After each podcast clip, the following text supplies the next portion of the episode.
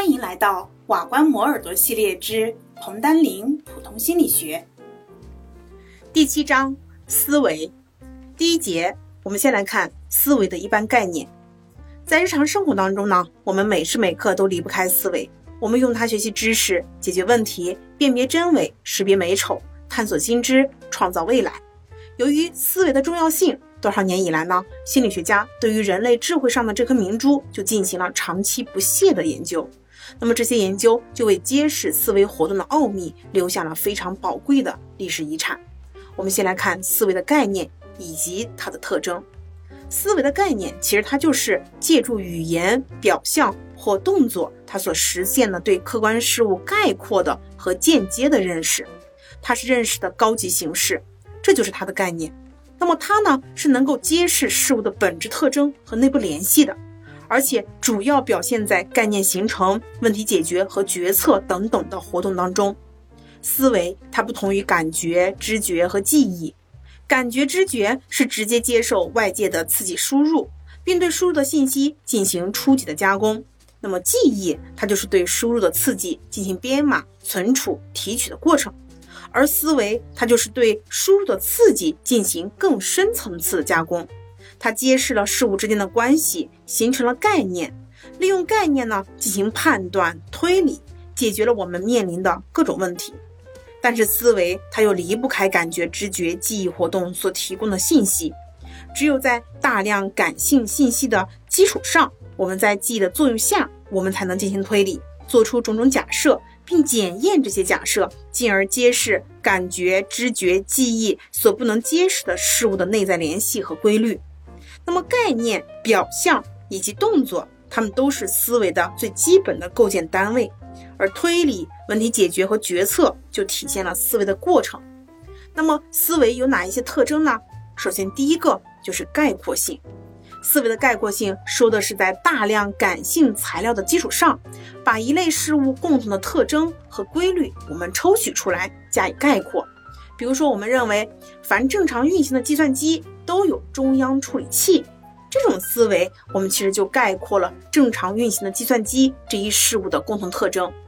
概括在我们的思维活动当中起着重要的作用，它让我们的认识活动摆脱了具体事物的局限性和对事物的直接依赖。这不仅扩大了我们对于认识的范围，也加深了我们对事物的了解。所以，概括水平在一定程度上就表现了思维的水平。另外，概括是我们形成概念的前提，也是思维活动能够迅速进行迁移的基础。概括是随我们认识水平的深入而不断发展的。我们的认识水平越高，对事物的概括水平也就越高。这就是第一个概括性。第二个是间接性。思维的间接性说的其实是我们借助于一定的媒介和一定的知识经验，对客观事物进行间接的认识。比如说，人类虽然还没有真正搞清楚宇宙形成的奥秘，但是我们可以根据宇宙当中存在的种种现象以及相关的知识经验来推测它的形成。同样，我们不知道某一些疾病跟遗传基因的关系，但是可以根据实验来认识它们之间的关系。由此可见，由于思维的间接性，我们才可以超越感知觉提供的信息，认识那些没有直接作用于人的感官的事物和属性，从而揭示事物的本质和规律。从这个意义上说，思维认识的领域要比感知觉认识的领域更宽阔、更深刻。这就是第二个它的间接性的特征。第三个就是对经验的改组。思维呢是一种探索和发现新事物的心理过程，它常常呢指向事物的新特征和新关系，这就需要我们对头脑当中已有的知识经验不断的进行更新和改组。比如说，我们过去认为世界上最小的物质是原子，后来发现原子还可以分成质子、中子等等的。在从事科学研究、探索世界的奥秘时，我们需要对已有的知识经验进行重建、改组和更新。思维活动呢，常常是有一定的问题情境所引起的，并表现在我们试图解决这些问题。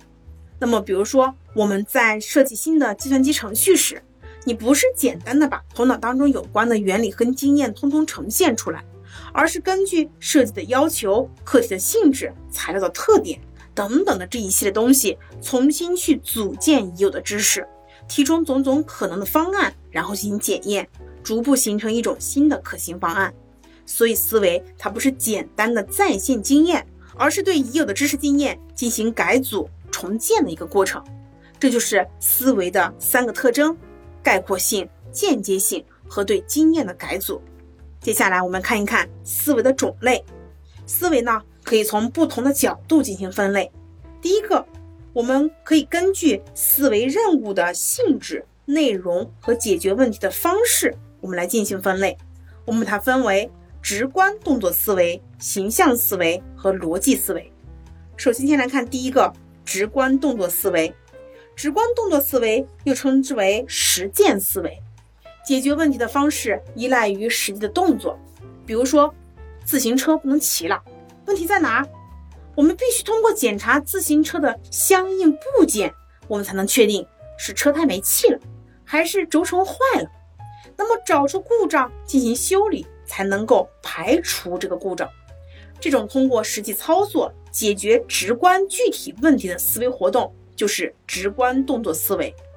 三岁以前的幼儿只能在动作当中思考，他们的思维基本上都属于直观动作思维。幼儿将玩具拆开，又重新组合起来，动作停止，他们的思维也就停止了。成人有时也要通过动作进行思维。但是这种直观动作思维要比幼儿的直观动作思维水平要高一些，这是第一种。第二种是形象思维，它是指我们利用头脑当中的具体形象来解决问题。比如说，我们去某一个地方参观，我们事先会在头脑当中想出可能到达的道路，经过分析和比较，最后我们会选一条短而且方便的路。这样的思维就是形象思维。形象思维在问题解决当中有重要的意义。艺术家、作家、导演、设计师等等的，他们会更多的运用形象思维。第三个就是逻辑思维。当我们面对理论性质的任务的时候，并要运用概念、判断、推理等等形式来解决问题的时候，这种思维就叫做逻辑思维。比如说，我们要学习各种科学知识。科学工作者要从事科学研究，我们都要运用这种思维，它是我们人类思维的一个典型形式。这就是第一种分类：直观动作思维、形象思维和逻辑思维。第二种种类呢是经验思维和理论思维。我们凭借日常生活经验进行的思维活动就叫做经验思维。比如说，学前儿童根据他们的经验，就认为果实是可食用的植物。鸟是会飞的动物，这些都属于经验思维。由于知识经验的不足，这种思维呢就容易产生片面性，甚至得出一些错误或者曲解的理论。第二种呢就是理论思维。理论思维呢，它是根据科学的概念和论断判断某一个事物，解决某一个问题。比如说，我们说心理是客观现实在人脑当中的主观印象。这个其实就是理论思维的一个结果。这种思维活动往往能够抓住事物的本质，让我们的问题得到正确的解决，就是第二种分类：理论思维和经验思维。第三种分类呢是直觉思维和分析思维。直觉思维呢，就是我们在面临新的问题、新的事物和现象的时候，能够迅速理解并做出判断的思维活动。这是一种直接的。领悟性的思维活动，比如说警察他在嘈杂的人群当中能够迅速辨别出罪犯，科学家能够对那些偶然出现的现象提出猜想或者假说，这些呢都属于直觉思维。直觉思维呢具有快速性、跳跃性等等的特点。第二种呢就是分析思维了，分析思维其实也就是逻辑思维，它遵循着严密的逻辑规律。经过逐步的推导，最后得出合乎逻辑的正确答案，或者是做出合理的结论，这是第三种分类：直觉思维和分析思维。第四种分类呢是复合思维和发散思维。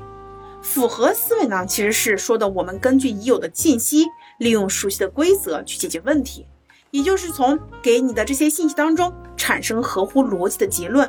它其实是一种有方向、有范围、有条理的思维方式。比如说，甲大于丙，甲小于乙，那么这个时候，乙大于丙，乙小于丙，那其结果必然是丙会小于丁，对吧？这就是一种复合思维了。第二种是发散思维。发散思维呢，是说的我们沿着不同的方向思考，重新组织当前的信息和记忆系统当中存储的信息，产生出大量独特的新思想。比如说，我们如何保护城市的生态环境？回答这样的问题的时候，我们就可以从不同的方向去思考。比如说，我们可以增加植被，减少环境污染；我们也可以教育市民爱护环境等等的措施。这些就属于发散思维了。这种思维方式呢，就在解决问题时可以产生多种答案、结论或者假说，但是究竟哪种答案最好，就需要不断的检验。这就是第四种分类：复合思维和发散思维。最后一种分类就是常规性思维和创造性思维。常规性思维呢，是说我们运用已获得的知识经验，按照现成的方案和程序直接解决问题。比如说，学生运用已经学会的公式解决同一类型的问题，这种思维的创造性水平低。对于原有的知识呢，就不需要进行明显的改组，也没有创造出新的思维成果，因而呢，就称之为常规性的思维，或者叫再造性的思维。第二种呢，创造性思维，它就说的是我重新组织已有的知识经验，我提出新的方案或程序，并且创造出新的成果的这种的思维活动。比如说一些新的大型工具软件的开发，新的科学理论的提出，它都需要创造性的思维。创造性的思维就是人类思维的一种高级形式了。许多心理学家认为，创造性思维是多种思维的综合表现。它既是发散思维与复合思维的结合，也是直觉思维跟分析思维的结合。它包括了理论思维，又离不开创造想象。这就是第五种分类。常规性的思维跟创造性的思维。好，以上就是我们的第一节内容，思维的一般概念以及分类。恭喜你又听完了一个章节哦，离研究生又进了一步哦。